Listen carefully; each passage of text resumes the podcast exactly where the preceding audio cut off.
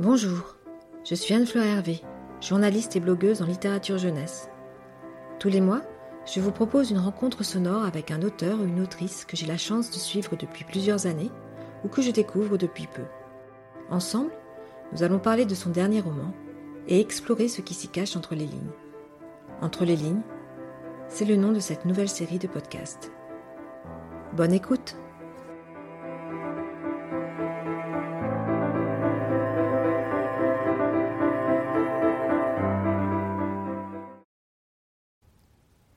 Ce deuxième podcast est consacré au premier volet d'Alma, une trilogie d'aventures sur l'esclavage et le combat de l'abolition de Timothée de Fombelle.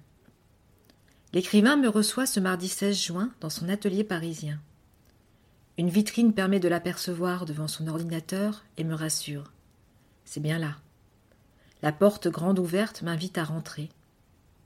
À l'intérieur, la décoration intemporelle respire l'authenticité. Bonjour Anne-Fleur. La première fois que j'ai rencontré Timothée de Fombelle, ce n'était pas pour Toby Lolness, son premier grand succès, mais pour Van Gogh en 2010. Nous avions rendez-vous à Saint-Malo dans le cadre du festival Étonnant Voyageur. Je me souviens de mon impatience. Je voulais découvrir qui était derrière ce personnage incroyable capable d'escalader Notre-Dame. J'étais un peu intimidée, avec la peur d'être déçue.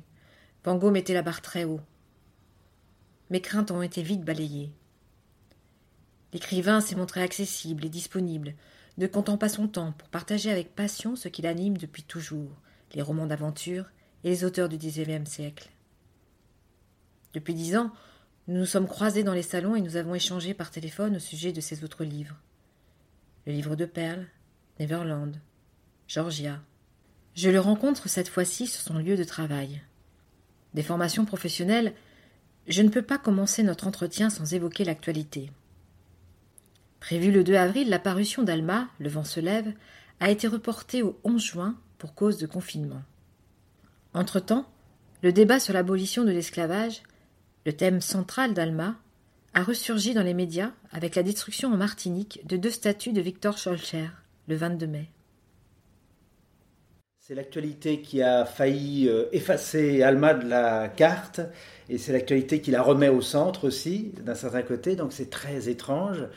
Ce qui est bien, c'est que d'un côté, euh, euh, ça remet Alma au centre, et en même temps, il y a plein de questions qui me concernent aussi, qui sont posées par ce qui se passe par exemple sur euh, le regard des Blancs sur l'histoire des Noirs, euh, le, tous ces thèmes de l'appropriation culturelle, tout ça qui, qui concerne Alma aussi. Euh, et, donc c'est très surprenant. Moi, ce qui me, frappe le, plus, c'est cet alignement un peu des de, mon parcours euh, d'imaginaire, d'envie de, raconter des histoires, et, et, le monde, alors que je crois en être, je croyais prendre une grande distance par rapport à ce monde-là, en racontant une histoire qui se passe il y a trois siècles, je croyais vraiment partir, euh, euh, je savais qu'il y avait des échos, hein, secrètement, mais je voulais écrire un, un, roman qui faisait sortir du passé quelque chose d'enfoui. Et en fait, euh, on m'a pas attendu. Euh, on m'a pas attendu. Et, tu parlais euh, à l'instant de la question de, oui, de la, de la place des Noirs dans leur propre émancipation. Et ça, c'était une vigilance permanente, parce qu'il y a toujours, même quand on parle d'abolition, on parle quand même d'abolition de l'esclavage par les Blancs. quand on parle, or, il y a tout un champ qui est passionnant qui, me, qui sera d'ailleurs plus dans la suite, dans, plus dans, le tome 2 et encore plus dans le tome 3 parce qu'on va être à, Saint-Domingue, euh, qui est effectivement l'émancipation et la libération euh, euh, de, des Noirs par eux-mêmes. Ça va? demande Alma. Mais l'âme n'est plus vraiment là. Il serre dans sa main son bonnet bleu. Couché sur le dos, il observe attentivement le zèbre sans rayures, blanc comme la brume du matin. Non, ce n'est pas un zèbre. Il est plus fin, plus grand, avec une crinière très longue. Hier, il était peut-être encore là-bas, il jouait dans l'herbe qui fait des étincelles. L'âme regarde l'œil humide de brouillard. Il voudrait y plonger pour passer de l'autre côté, sortir de la vallée et voir enfin ce qu'il y a. Alors, la pluie commence à tomber. Les gouttes grésillent en touchant les herbes et la terre chaude. On dirait qu'elles tombent sur la braise. Ce sont les premières de la saison des pluies. En une ou deux lunes, il va pleuvoir presque toute l'eau de l'année. Allongés sur le dos, Alma et l'âme ouvrent la bouche pour tenter de sentir en premier sur leur langue cette pluie porte-bonheur. Mais très vite, ils se lèvent parce que la verse grossit. Ils ramassent leurs grands arcs posés dans l'herbe. Un fourreau pour les flèches est attaché au bois courbé. Au loin, des antilopes courent vers la ligne des arbres. Brouillard frissonne, comme s'il s'éveillait d'un rêve. Tu restes ici, Brouillard. Tu nous attends jusqu'à demain. Ils posent chacun la joue sur son cou pour lui dire au revoir. L'animal tremble encore de plaisir ou de froid.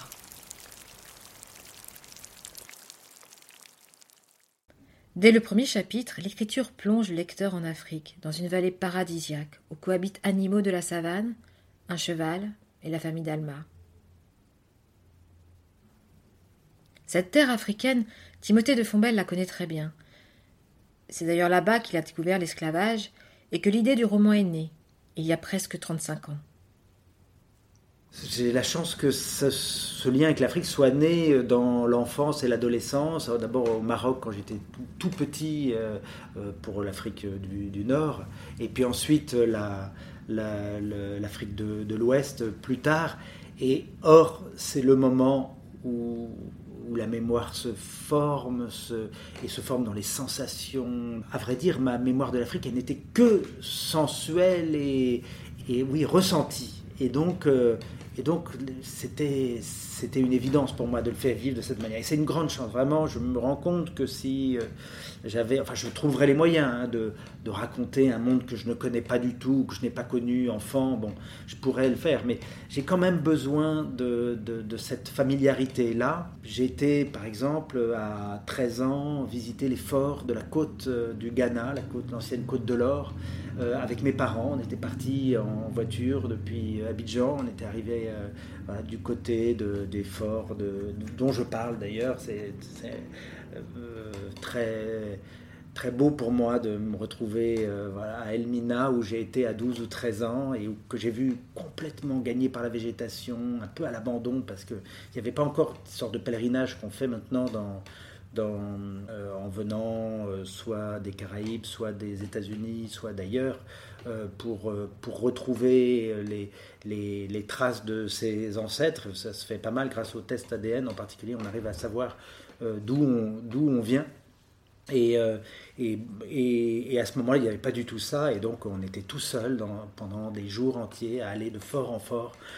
Et ça a été donc une découverte dans mon corps d'abord de, de l'Afrique et, et, de la traite aussi, et de, l'esclavage. J'ai vraiment, vraiment découvert euh, en, étant dans, dans, les caves euh, qui n'avaient même pas été grattées. J'ai découvert tout d'un coup, j'ai découvert... Euh, euh, la, théorie, c'est-à-dire les, chiffres, la géographie de tout ça, comment, comment ça se passait entre ces, caravanes qui arrivaient de l'intérieur des terres, qui arrivaient sur la côte, ces marchands installés sur la côte, ces navires, donc tout ça, et, et la et la réalité aussi euh, tactile, disons, de, ça, de voilà, quel était le, chemin. Quand vous avez euh, sur un mur un, un, anneau euh, accroché ou que euh, voilà vous vous et que vous voyez cette, cet anneau et que il y a quelque chose qui, qui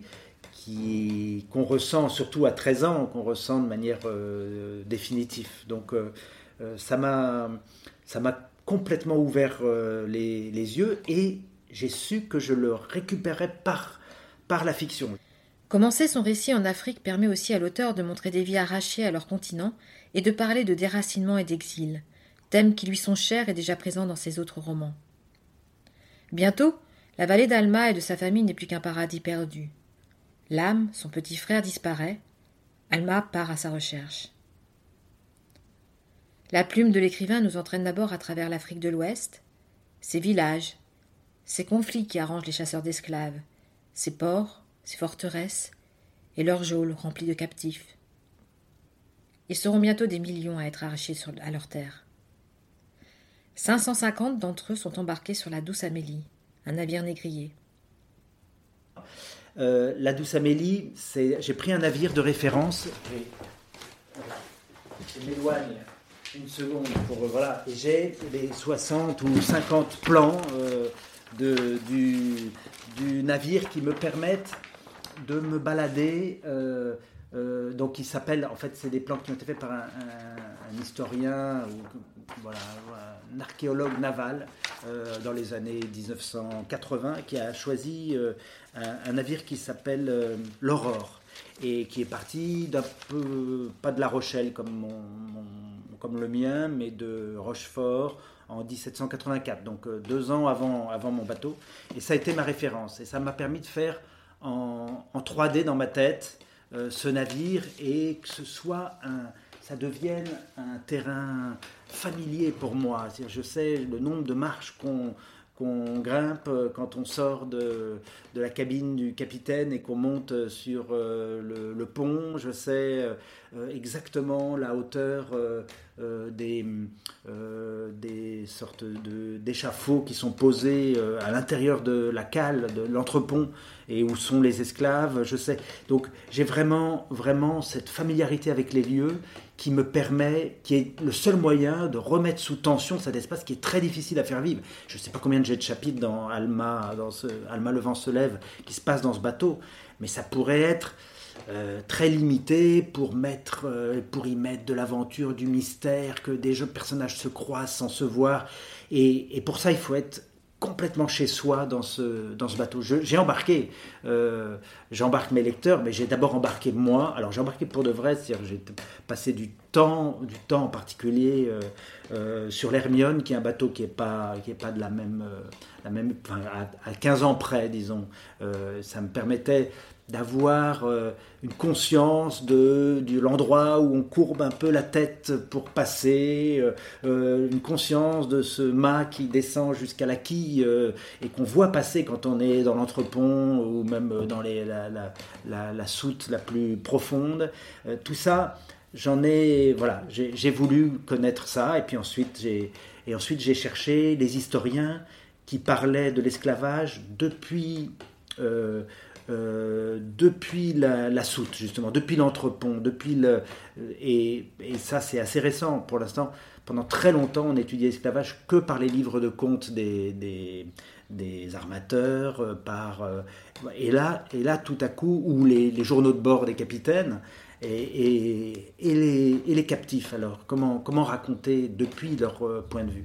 Et ça, ça, c'est intéressant que ça tombe au moment où on commence à essayer d'étudier ça, donc j'ai pu me rassembler le plus de données possible sur ce sujet. Et certains points, certaines histoires que je raconte sont vraiment calquées sur la réalité. Quand la mère d'Alma euh, conte euh, ou chante euh, un, récit et fait tenir le bateau avec ça, c'est une, histoire que j'ai découverte chez un historien qui a été racontée par un marin euh, qui raconte que euh, on, avait décidé de ne pas la faire taire parce que sinon, euh, si on la faisait taire, elle chantait la nuit, tout le monde écoutait, et si elle s'arrêtait de chanter, on saurait que ce serait la rébellion.